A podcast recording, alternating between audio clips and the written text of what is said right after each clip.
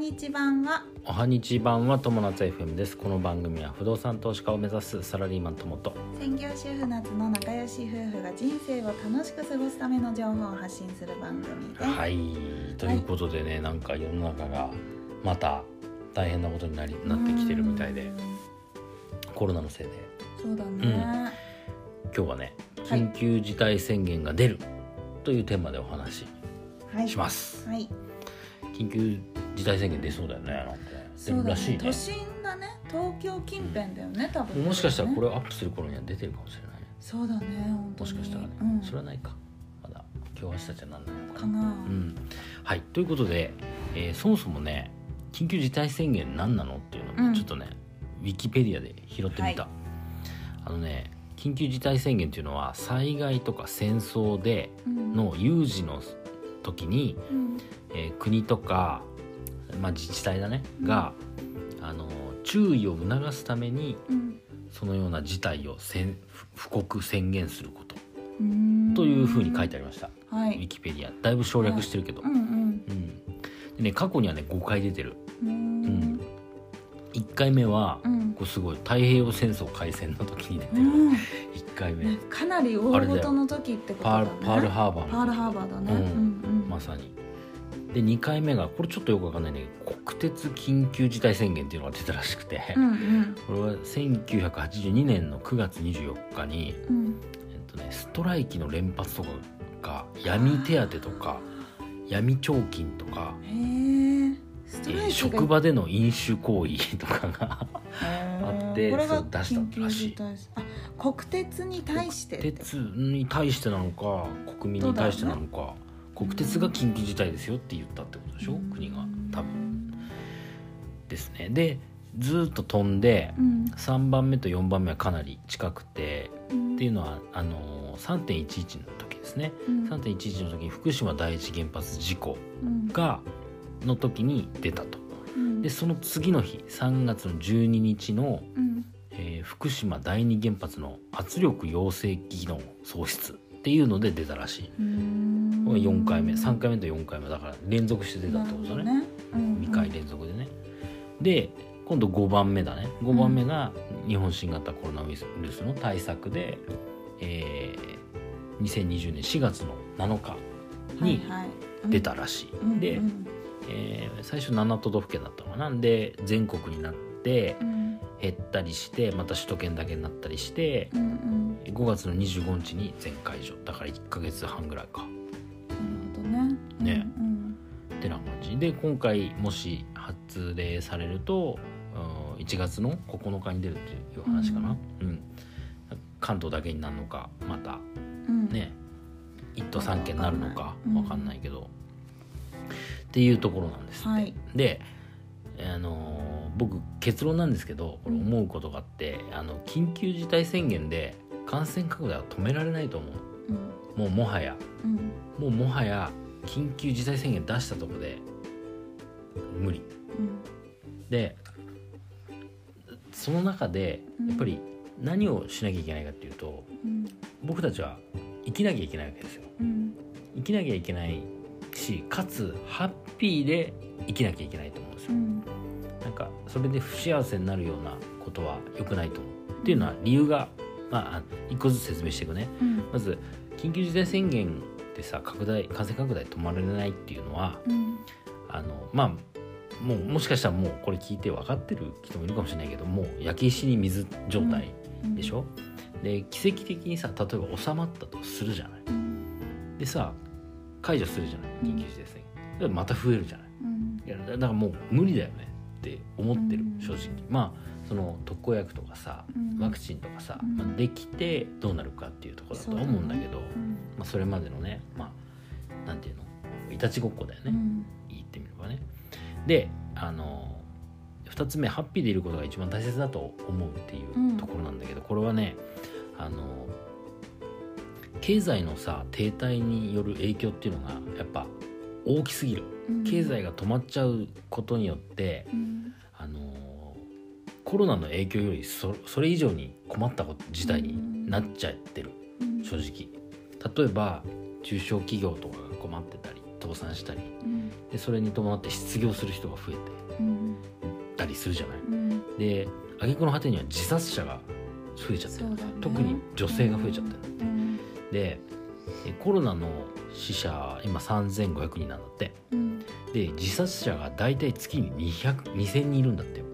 月に？月に2000人いるんだってよ。月に2000人もコロナ以上にだからもう自殺しちゃってるわけよみんな、うそれってさはもうハッピーじゃないよね絶対、うん。まあこれコロナのせいで、まあ、自殺してるしてないは分かんないけどわかんないけどね。その内容は。うん。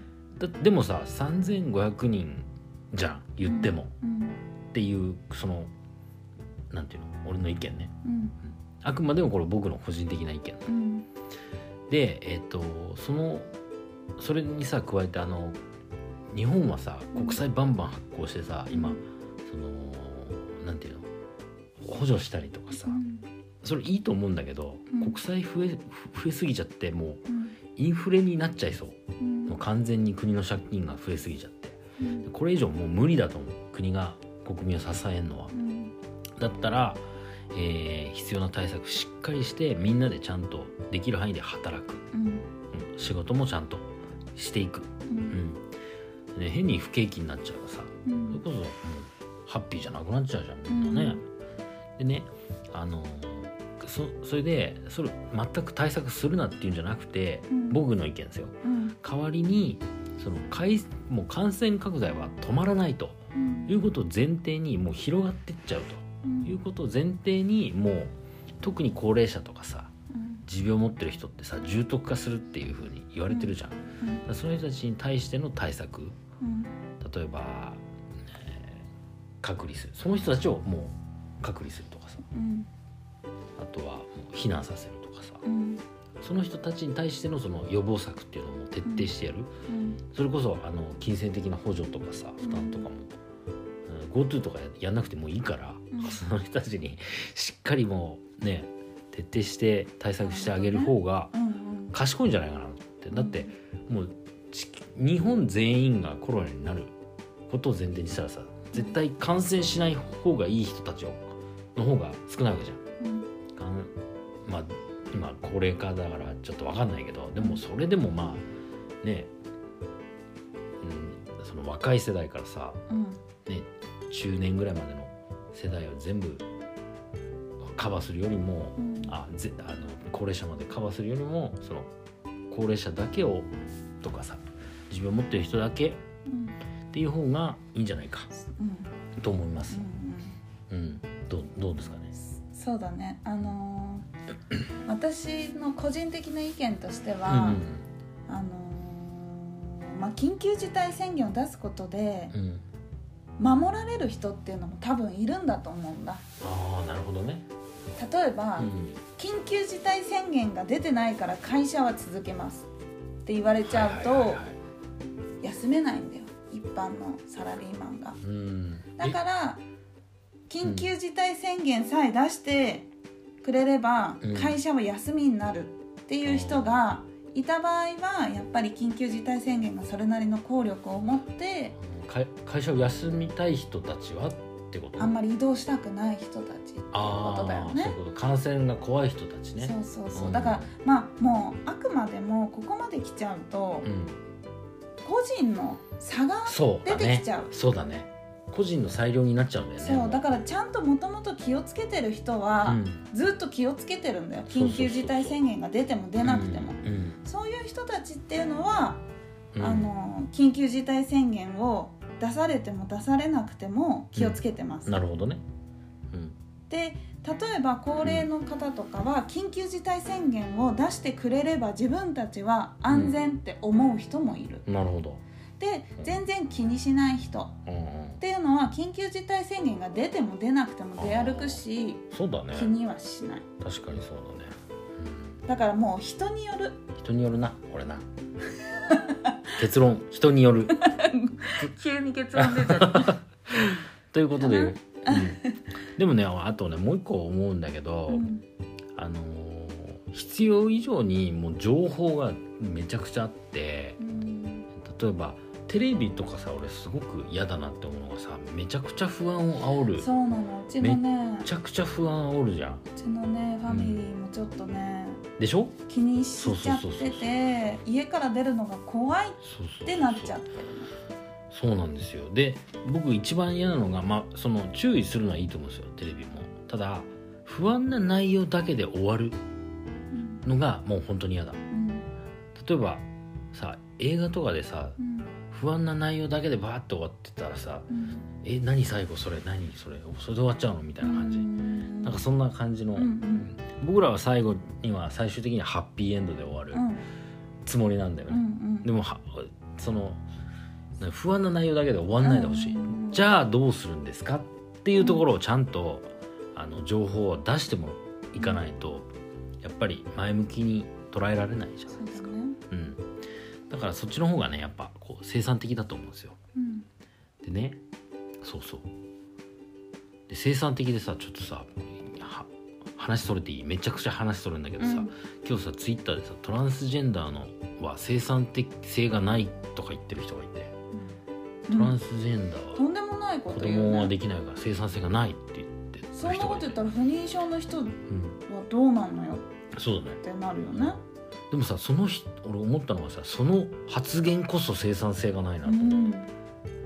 でトランスジェンダー差別したりとかさしてもさ誰も喜ばないでしょ。誰が喜ばないし。そういう人は喜ぶのかもしれないけどなんか別にそ何も生まれないしうん。いい感情も生まれないし。とんでもないこと言う人がいるんだね。だからそまあ同じようにさそのみんなが何を言いたいかっていうと、うん。みんながハッピーでいられるにはどうしたらいいかを考える。うん。これが一番いいと思うんですよ。はい。うん、だ例えば家の中にいなさいだったら家の中で何かできることをねもっとうん。